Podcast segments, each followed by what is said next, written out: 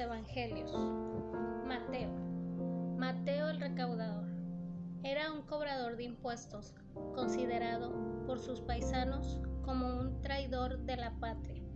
A pesar de sus riquezas, vivía despreciado y con temor a sus compatriotas judíos, es decir, nunca estaba tranquilo. Mas sin embargo, la Biblia nos narra que él tuvo un encuentro con nuestro Señor Jesucristo. En Mateo 9:9 nos dice, pasando Jesús de ahí, vio a un hombre llamado Mateo que estaba sentado al banco de los tributos públicos y le dijo, sígueme. Y se levantó y le siguió. Mateo lo dejó todo y siguió a Jesús.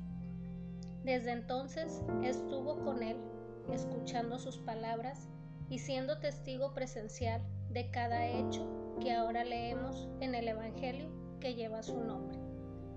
Uno de los propósitos de Mateo al escribir el Evangelio de Jesús fue demostrar al pueblo judío que Jesucristo era el Mesías prometido, el ungido de Dios, para darle libertad, el cual hacía mucho esperaban. Para lograrlo, a través de su escrito, continuamente citó las profecías del Antiguo Testamento, que se cumpliera en la vida, ministerio, muerte y resurrección de Jesús. Mateo, el publicano, vino a ser un fiel apóstol de Jesús a consecuencia de una importante decisión en su vida, seguir al Maestro. Marcos. La Biblia nos dice que inició el primer viaje misionero con Pablo y Bernabé, que era sobrino de este último y que los abandonó. Hechos 13 del 5 al 13 lo menciona.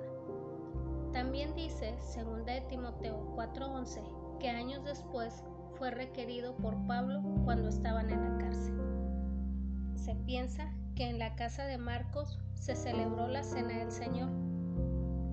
También en Marcos 14:51 nos hace referencia que era el joven que seguía de lejos a Jesús. Hechos 12:12 menciona que en su casa se hacían reuniones de la iglesia de Jerusalén. En lo que concierne su trabajo como escritor, la tradición dice que fue la predicación del apóstol Pedro lo que influyó los escritos de Marcos. Primera de Pedro 5:13. ¿Por qué se llama el inmediato? Porque en el Evangelio de Marcos la acción está presente en cada versículo. Vemos que es más corto de los cuatro evangelios. En Marcos todo es rápido. La palabra luego o inmediato es usada 42 veces. En el primer capítulo vemos a Juan el Bautista y a Jesús en pleno trabajo, predicando y enseñando. En el capítulo 2 nos narra la sanidad de un paralítico.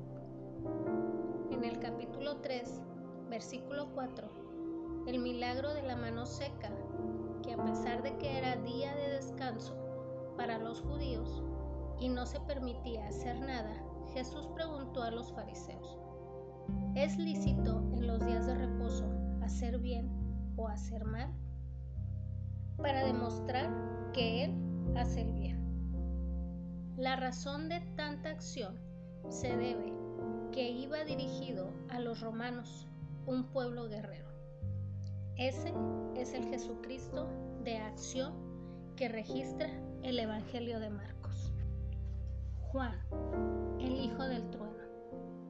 Jesús puso a Juan y a su hermano Jacobo el apelativo de hijos del trueno por su fuerte temperamento.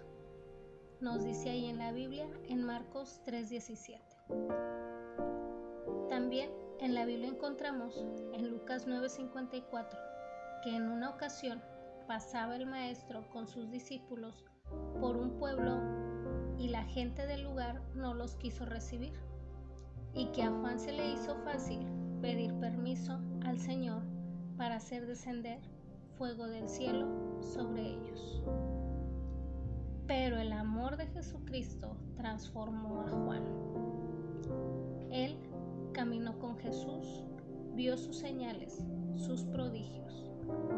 Más tarde, el Hijo del Trueno sería conocido como el apóstol del amor y escribió su evangelio y demostró que Jesús es el Hijo de Dios. También los historiadores dicen que la madre de Juan se llamaba Salomé. Era hermana de María. Si esto es así, entonces ellos serían primos. Como los demás discípulos, Juan presenció la sanidad del ciego, la multiplicación de los panes y los peces, entre otros milagros. Entre los discípulos de Jesús había de todo, y sin embargo, Él se ocupó de salvarlos y transformarlos para que le sirvieran en especial a estos tres personajes, Mateo, Marcos y Juan.